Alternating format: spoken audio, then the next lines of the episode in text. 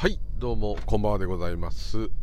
えー、今日は2021年令和3年の4月の20日。明日21だから明日お大師さんの日ですね。はい。お大師さん弘法大師さんの縁日ですね。はい。今日はまだ違いますけど。はい。五等日か。その割に今日はあまり渋滞がないのは年度末明けだからでしょうか。はい、えー、ただいま夜の9時21分。場所は練馬区富士見台。1丁目交差点、えー、ここから自宅へ帰ってまいります。無料理でございます。今日もよろしくお願い申し上げます。というところで、えー、いろいろ触発されることがあってですね、えー、この喋り好きがですね止まらなくなってきました。危ない、はい、かといって、えー、身も蓋もない話しかできないんですが、はい、お許しいただければと思います。また質問ご意見大募集えー、別にこんな、あのー、もう仏教とかスピリチュアル関係なくてもう全く構いませんので、はい、ぜひぜひコメントまたはレタースタンド FM の方はですね、えー、そういう機能ございますのでそちらのアプリからご意見いただければと思います。でポッドキャスト Spotify とかのありがたく聞いていただいている方はちょっとこうコメントが、ね、できない、えーアプリになってますので本当はどっかにですねリンク貼ってですね、えー、そこからこう、えー、飛べるようにして何かっていうのでいきたいんですけどもいかんせん身内に内緒でやってますんで。はい。えー、ね気が狂ったって言われちゃうかわかんないですけど、まあ、恥ずかしいからやめなさいみたいなね、えそうなっちゃう と思うので、えー、はい、えそういう連絡先を載せられなくて申し訳ございません。スタンド FM っていう名前のアプリケーション。またはアンコールっていうアプリケーション。であればあコメントいただけますので、まあ、それをねインストールして、えー、ご意見くださいっていうのも大変失礼なのであれですが、まあ、ちょっとしていただいた方もいたので本当にありがとうございます。またスタンド FM の方で、えー、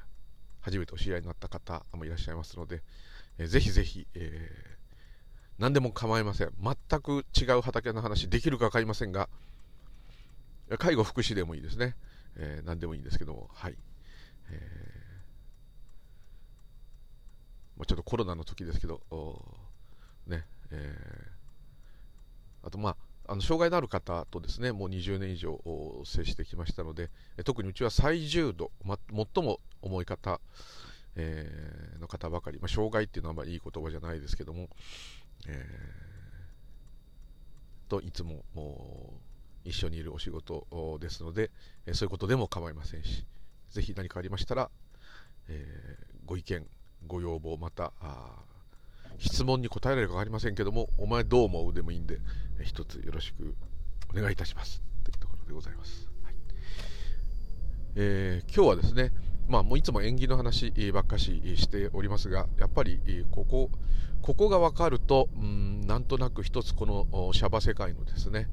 えー、成り立ちというか、うん、仕組みというかなんとなく少しピンとくるんじゃないかと常々思っていて縁起縁起ってこうやたら言ってますけどもはい、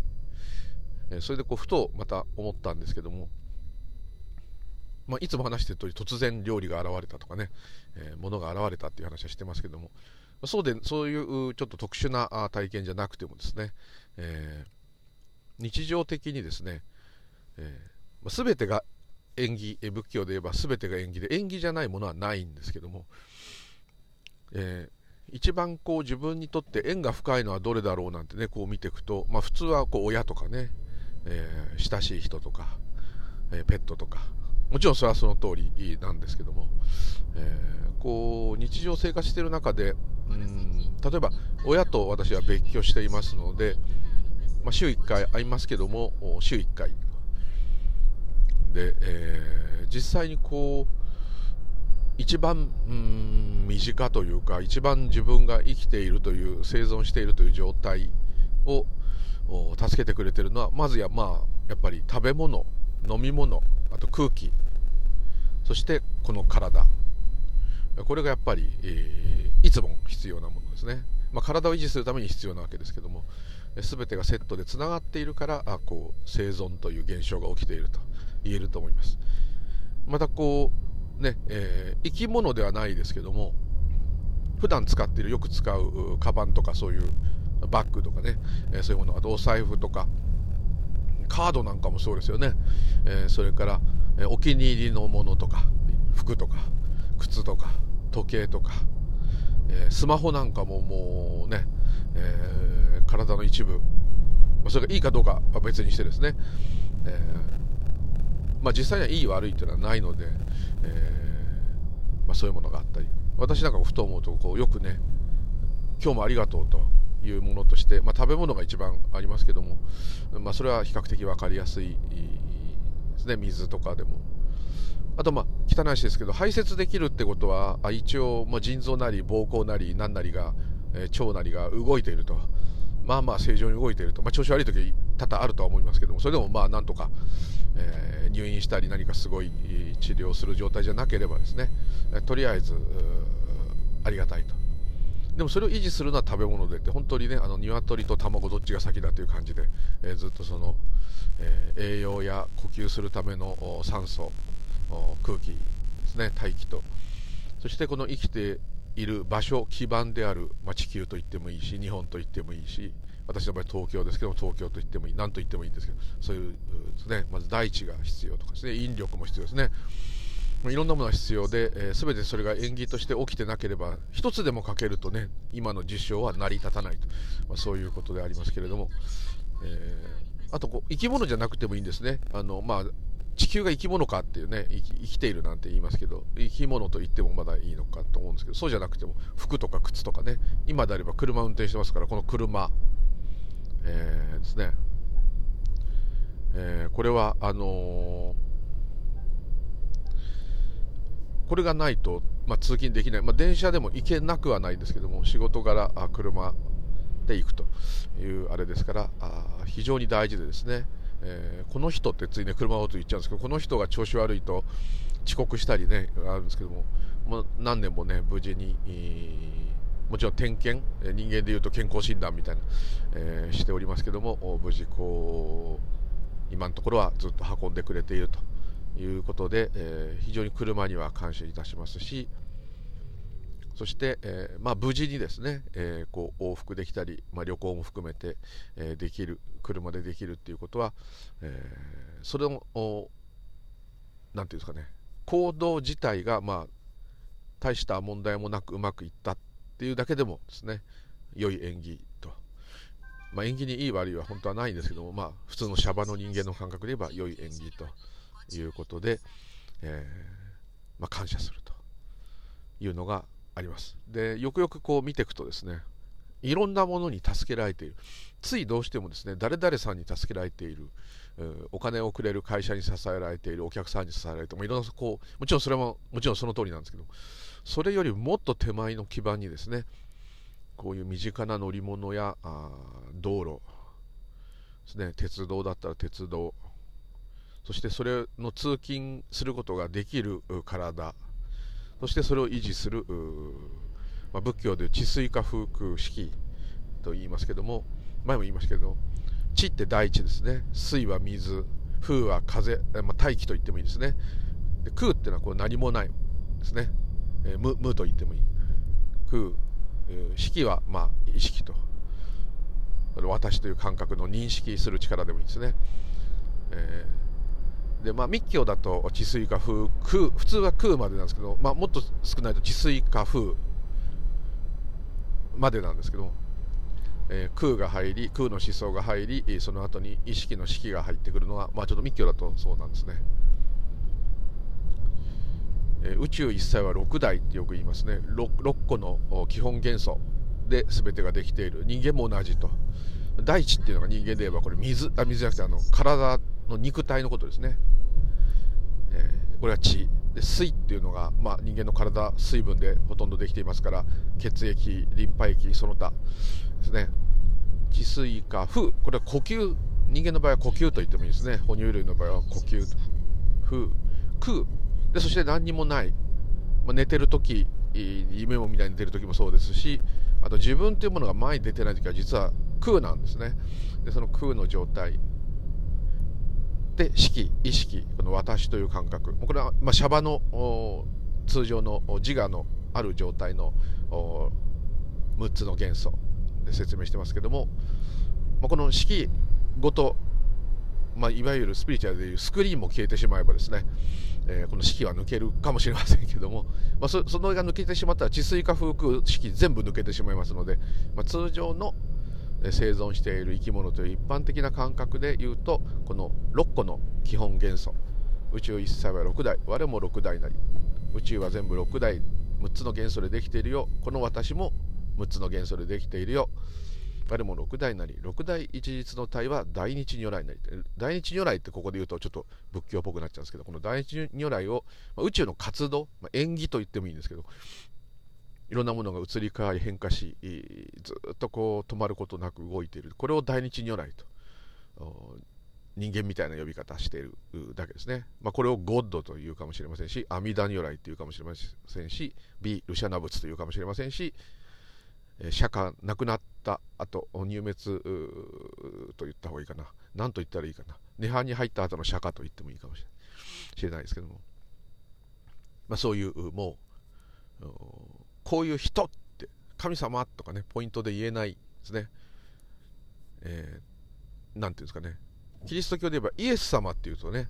えー、こう一応一応っていうか生存してた人間だと。ブッダでもそうですね。ですけどもそれらの活動そのものそれをキリスト教ではゴッドと。密教では第一如来浄土真宗では阿弥陀如来と。日蓮宗ではその教えそのもの、まあ、ちょっとイスラム教みたいですけど。教えそのものが根源だという表現で言えばな南無妙法蓮華経の法華経が、まあ、あのそういう一つの人格者ではなくてですね、え、表現ができないものですね。でスピリチュアルだと Great Something とかねあと何て言いますか、えー、て言うんですかね、えー、ヒンズー教だとブラフマンとか何て言うんだろう、うん、そういう活動のことですね。それを生命と言ってもいいんですけどもこの活動の生命の中にはですね、えー、一般的に言われる生物以外も入っています、えー、石の上にも3年ですから石だってだんだんね、形変わりますし川をゴロンゴロン転がっていく石なんてどんどん角が取れて丸くなって小さくなっていくでしょうし最後は砂みたいになってしまうかもしれない。でずっと何でも変化してますからその変化の、まあ、一つの渦の中に全てがいるわけですからその変化のことを、えー、まあ、第一に言わないとゴッドと言ってもいいんじゃないかなと。もっと言っちゃえば宇宙がどんどんビッグバンから膨張し続けているってこの活動そのものも第一如来阿弥陀如来、まあ、もっと言ってしまえば日蓮宗的には法華経と言ってもいいかもしれない。ちょっとこう、まあ、暴論かもしれませんけどもイスラムで言えばアラーかもしれない。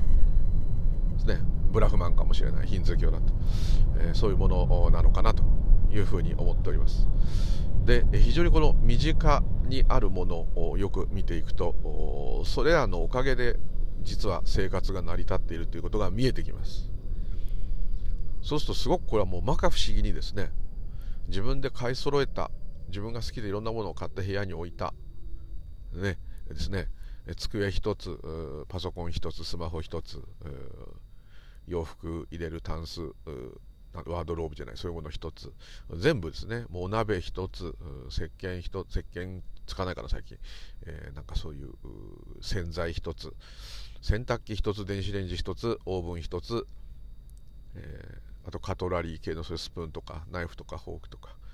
お箸とか。もう何もかもがこうね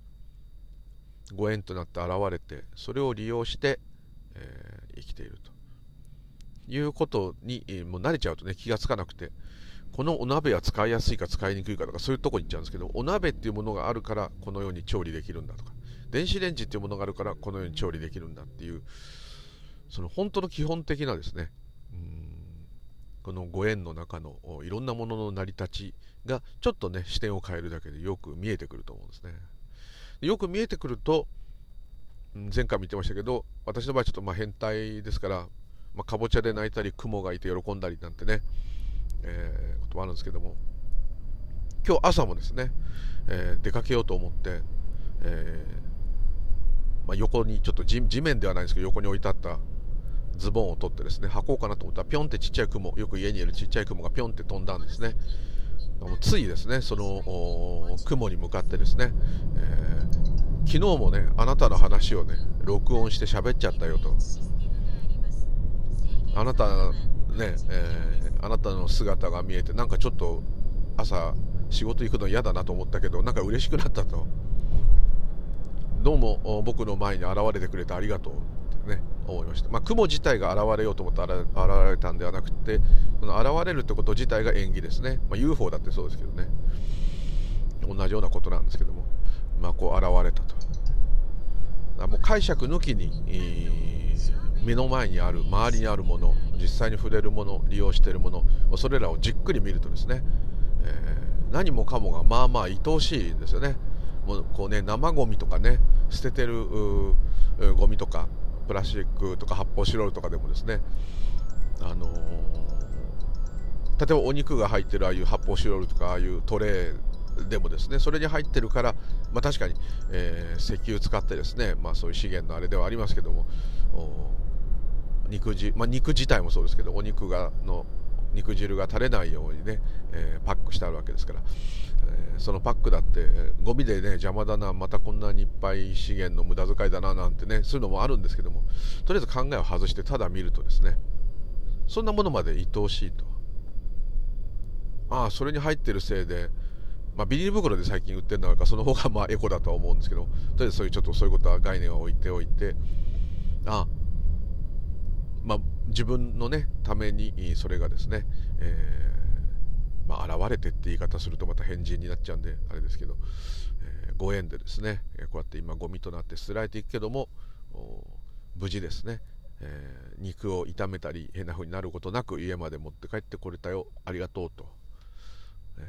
わざわざそれを何て言うんですかねうん無理やり思って言うっていうんではなくてですね自然にこうそのゴミ袋にバーッと入っているゴミもですねゴミではなくてですね自分を支えるためのある意味こう同志っていうかですね。しかも私が認識しているってことは私のまさに私の演技の世界にいらっしゃる縁そのものがそこにいらっしゃるわけですから、えー、ちょっとこう敬意を払うっていうかですね、えー、オーバーに言えばですけどもどうもありがとうと、ね、いつも使ってるお皿だって洗ってえー、こう何ていうんですかあのシンクの横にあるお皿を置くものなんて言うんでしたっけ？水水切りのあそれ自体の名前忘れました。すみません。そういうものとかですね。でもっとすごく集中してくるとですねシンクについてる汚れ一瞬ここが汚れてるからシンクを洗わなきゃっていうのが出るんですけどもその汚れも、まあ、その食べ物の残りから出たものだったりまた洗った時に跳ねたものだったりということかをちょっと思い思いを馳せればですねちょっとまあ愛おしいとは言えない汚れたから洗わなきゃってなっちゃうんですけどまあおやおやっていうか うまく言えないな。これはちょっとうまく言えないんですけども、えーですのでわざわざこうすごい恩人とかですね、えー、仏様神様とかじゃなくてもですねもうまさに目の前にある今まさに起きている手に取ることができる触れることができる見ることができる聞くことができるものそれがまさに今、えー、その人にとっての縁として起きている現象そのものつまり、えー、スピリチュアル風に言うとっていうか宇宙の中でのお友達っていうかね私自身なんですねそれがもっと極論で言えばね、シンクの汚れが私なんてね、こう思うかもしれませんけど。だってそれを認識してるの誰ですか？って言ったら私ですと。それが汚れだなと思ったり、それが変な風にこう愛おしいと思ったりしてるのは誰ですか？私ですと。私じゃないですかと。認識イコール私なので、えー、全部見たり聞いたりするもの、嫌なもの、いいもの、いろいろありますけれども、それらを概念を突破ずつとですね、全部、まあ、キリスト教風の言い方すれば自分のために用意された者たちですね。仏教風に言えばまさに自分が縁として起きている中でですね同時に起きている縁起の友と言えなくもない。そうすると若干ちょっと面倒くさい汚れて嫌だなとかそういうこともですね、今度はそれを掃除するという縁が起きたらですね、えー、ちょっとピロリンピロリンって言ってますけどねこのピロリンもねピロリンって言ってくれて、えパトカーが近くにいるよって教えてくれてるわけですけども、えこんなレーダーしかりですねみんなこうこうどっちかというと私をバックアップしてるわけですから、えそうやって見るとですねいかに自力本当のこの私の力でやっているというものがないかということが分かります。大体自分の力で生まれてないですからね。えー、で自分が予測しないところでなくなっちゃったりもしますからね。もう全くこう、そうやっていくと、この自分ってのは何やってんだと。おかげさましかないじゃないかと。よく仏教でね、特に浄土真宗ですかね、おかげさまってよく言いますけど、えー、そこがちょっとこう見えてくる。でこれは本当に足元にあるんですよね、こういうことは。どっかのすごいお話とかどっかのすごい仏様神様とかそういうことではなくてですねまさにこの今自分が認識しているものがそれなんですね。でそれに気づくとですねそのものが美しく見えます。あの前にですねあのほうれん草がすごく美しく見えたっていうレターいただいた方いらっしゃいましたけどもまさにそれはですねまあ、いつも青々としたほうれん草美しいですけども、えー、自分で収穫なさってですねそういう方なんですけどもすごい美しかったと。その時はまさにほうれん草そのものを、まあ、あるがままを見たというか。もうそれがありがたい野菜があってありがたいとかねそういうことももう超えたですね。いろんな余計な概念がついてないですね。で余計な概念がつかなくなればなるほどですね。本当の輝きを見せます。それとまあちょうどまあ同じように言った姿勢ですけどもそういう感覚でですね、えー、足元のものを見れればですねまあある意味全て OK っていうふうにまあなるんですね。これなかなかこう不思議でですね。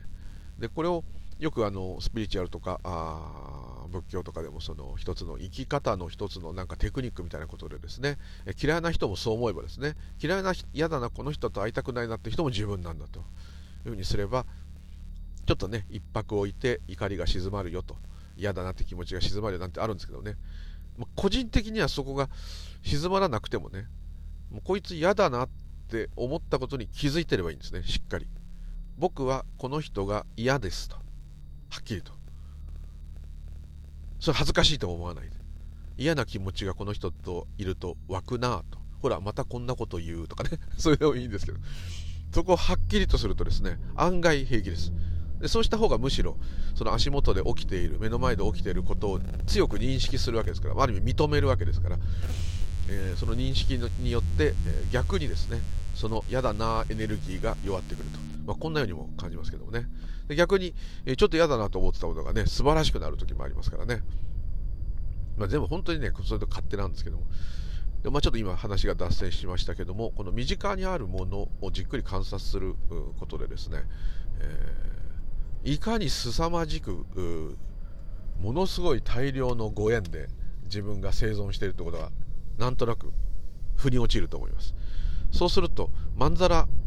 どうでもない日、ちょっと嫌な日でもですね、まあ、日々これ口実としてですね、えー、ちょっとこうまあまあいいんじゃないっていうね、えー、前回しょうがないって話で題名してましたけど、まあ、しょうがないって、まあ、辛い時はそれでもいいんですけど、まあ、どうでもないどうでもない日っていうのがあるかどうか分かりませんけどもまあ普通に無難に終わればですね、うん、これで十分と。そんなにすごいごちそうじゃなくてもいやいやこうね食べ物がこうあると。味がすると。お腹が満たされると。力が出ると。もうこれだけでもですねありがとうございますとで誰に向かってありがとうございますって言ってるかがちょっとわからないですね自分も。例えば雲が現れたら雲に向かってありがとうございますって言ってるんですけどもその雲が現れたっていう現象に対してありがとうございますってつい言っちゃうんですね。でも言い方としては雲さんどうもって言うんですけども今この車もですねハンドル切ったらちゃんとこう、ま、今曲がってますけど曲がりますね。あ曲がらなかったら危ないんですけどもうちゃんとこう機能してるわけですね。で機能してるってことが円として起きてるんですけどもこうねスムースに曲がります、まあ、トヨタさんありがとうってトヨタなんですけど言ってもいいんだけども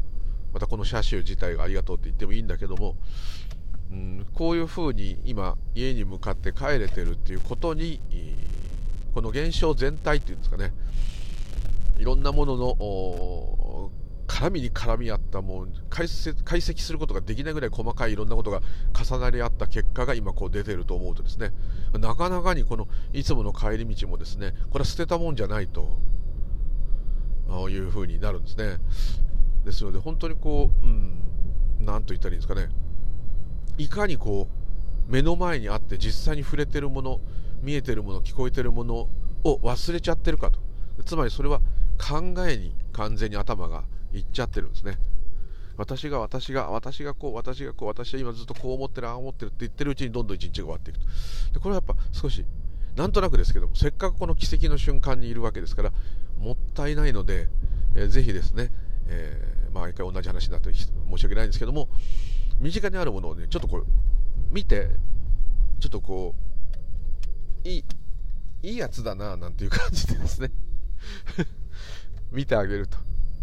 するとなんかその思ったよりねこうそのもの自体が複雑でですね。うん。ある意味カオス状態の中にいるなっていう感じがねしてくると思うんですね。で同時にですねこれだけのどんなあれでも日本人であればある程度のものが部屋にあると思うんですけどもまあこれだけのですね、えー、ものたちに支えられているということと。であえて美しい景色とかそういうのももちろんそれはそれでいいんですよ。美しい景色とか海とか山は確かに人間の考えが及ばないっていうのがはっきりと分かりやすいとこなんでペットとかでもそうですけど動物とかも動植物もそうですけど、えー、それはまさにですね、えー、その人たちはこちらの人間の人生っていう考えのところからが及ばないですよってそういうの関係ないですけどって言ってるようなとこありますね。そこが懐かしむっていうことはですねそういうものを見て美しい癒されるっていうのはまさに、えー、縁の世界にいるんだっていうことをですね逆にこう教えてくれてあなたの何々さんが今私ですね。つまり私が生きているんだ。私の人生なんだというところから一つこう飛び出させてくれるんですよね。なんかぼーっとねこう行ったりあと木の下でちょっと休むとかね。海をぼーっと見るとか。あれ何が好きかっていうとやっぱりこう何て言うんですかね。この自分が自分が人生を自分で生きている自分で全部成し遂げなければならないっていう。成し遂げてるつもりでいてもですね。実はもう全てのものに助けられている状態ですね。心臓一つ自分で動かす動かすことできませんから。あの自律神経を動かしてるとそれそれに私っていませんからね。肉体の中に私っていうものがいるような感じがあるんですけども探すとないです。でこれはあのいろんな医学的なこととか科学的なとこでもま証明されてますけども、えー、そこじゃない本当の丸出しでいつもあるこの見える聞こえる味がする触れる治水化風空式のこの6元素がですねいつもこっちはあいろんなこと考えててもずっと支えてですね私はここにいるよ。私はあなたと一緒に行くよ。私はあなたの洋服になるよ。私はあなたの食べ物になるよ。ってずっとですね。バックアップしてくれてるから生存できてる。ちょっとこれも宗教的な言い方になりましたけども。でこれの究極が他力本願なんですよね。他人任せにして何もしないって意味じゃないんですよね。自分でやっているっていうある意味そのうぬぼれが全くない状態なんです。それはすごくすごいことなんですね。で他力本願ってダメな意味で使われますけども、えー、自分は浄土真宗はそんな詳しくないですけどもそれでもあの言葉の深さはですねなんとなく伝わってきます。全てが他力であると完全に認めて委ねきるということはどんな苦しみに遭おうとどんな辛いことにあろうとそれを完全に引き受けるってことですから。自力だったら逃げるとか文句言うとか何でもできるんですけどもう言ったっていいんですけどももうそういうことはないんだと。自然の摂理のままに生きていくと。それでもいろんなこと起きますからね。それを誰さんが悪いあれが悪いこう悪いとかそういうんじゃなくてそのままそれをやるっていう本当の絶対他力っていうのはこれなかなかですね。信じるとかいうレベルでは絶対にできない。レベルのことだと思うんですけどもね。ちょっとまあ浄土真宗の人に怒られちゃうかもしれないけど、まあ、こういう話にちょっとなってしまいましたけども、はい、というところで身近なものをですね、まあ、いつも同じ話してるんですけども自分の生活の中でどのくらいのものが今日一日だけでも自分をバックアップしたかって一回ちょっとこう思い出してあげるっていう。でそれにちょっと思いを馳せてあげる。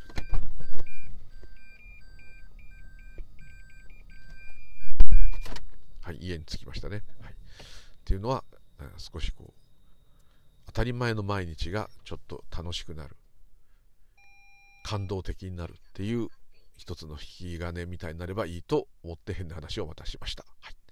というところで今日はどうもありがとうございました。またよろしくお願いいたします。う、りゅうりゅうでございました。同じ話ですいません。ご意見大大大大大大大大大大大募集です。では、失礼いたします。ありがとうございました。